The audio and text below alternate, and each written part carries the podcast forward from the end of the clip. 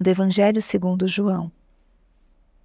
Naquele tempo, Jesus ergueu os olhos ao céu e rezou, dizendo: Pai Santo, eu não te rogo somente por eles, mas também por aqueles que vão crer em mim pela Sua palavra. Para que todos sejam um, como tu, Pai, estás em mim e eu em ti, e para que eles estejam em nós, a fim de que o mundo creia que tu me enviaste. Eu dei-lhes a glória que tu me deste, para que eles sejam um, como nós somos um.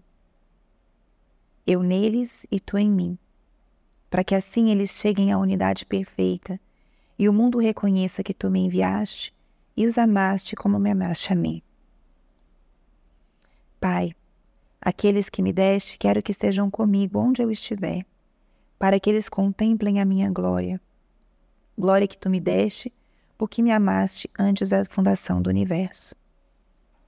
Pai justo, o mundo não te conheceu, mas eu te conheci, e estes também conheceram que tu me enviaste.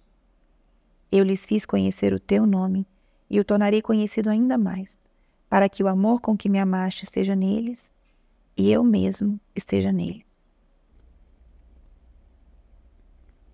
Espírito Santo, alma da minha alma, ilumina minha mente, abre meu coração com teu amor para que eu possa acolher a palavra de hoje e fazer dela vida na minha vida.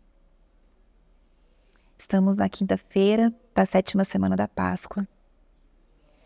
E no trecho do Evangelho de hoje, Jesus fala de uma forma muito íntima do desejo que ele tem de estar perto de nós, de estar unido a nós e que nós estejamos em união com Ele. Na nossa vida espiritual, muitas vezes nós não conseguimos perceber Deus, ou nós não conseguimos é, escutar Sua voz, a gente não vê Deus. E a gente pode perder de vista que Deus tem um desejo imenso de estar conosco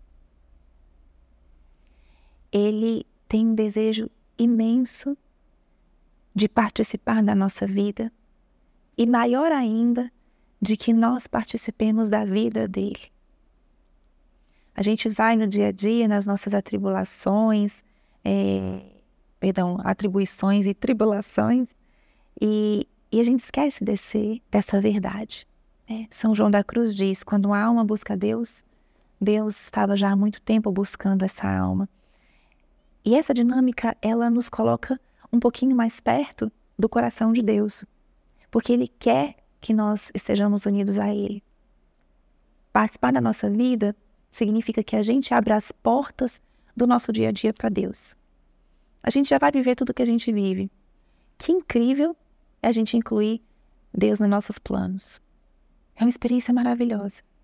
Se eu estou feliz, participar dessa minha alegria, agradecer, rezar, ou simplesmente dizer obrigada, meu Deus.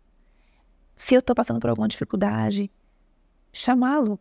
Né? Eu posso passar dificuldade sozinho, mas que melhor eu passar essa dificuldade com Deus.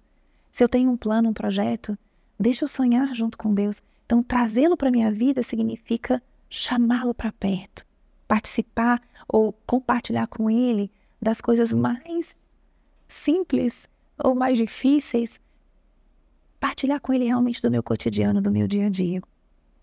E participar da vida divina. Que grandioso é isso! Ele nos colocou muitos meios para nós participarmos da vida dele. E a vida dele não é como a nossa, né? Uma vida corrida, ou uma vida que é, aqui, pelo menos nesse tempo, nesse mundo, vai ter um fim. A vida dele é eterna. A vida dele é a vida verdadeira. Ele é a fonte de toda a vida, de toda a existência. E ele me convida, te convida a participar dessa vida. Então, quando nós estamos enraizados em Deus, através dos sacramentos, através da oração, é como se fosse, como diz o Salmo primeiro, né?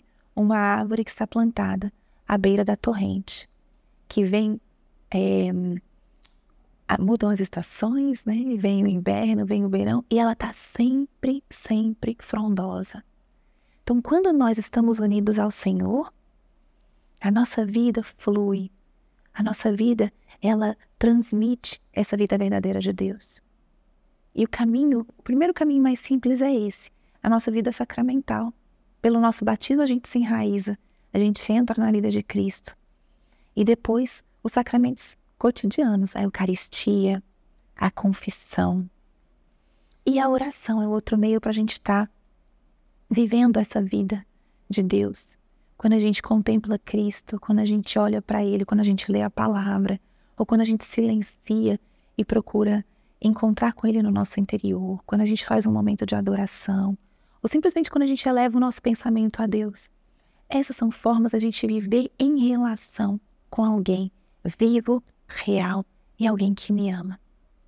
Então, essa palavra, toda essa fala aqui tão teológica de Jesus, em certa forma nos inspira isso, esse desejo imenso que Deus tem de estar unido a nós e que nós estejamos unidos a Ele.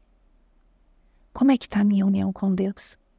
Como é que eu posso, talvez, intensificar essa minha proximidade, deixar que Ele viva em mim e que eu viva nele? Glória ao Pai, ao Filho e ao Espírito Santo como era no princípio, agora e sempre. Amém.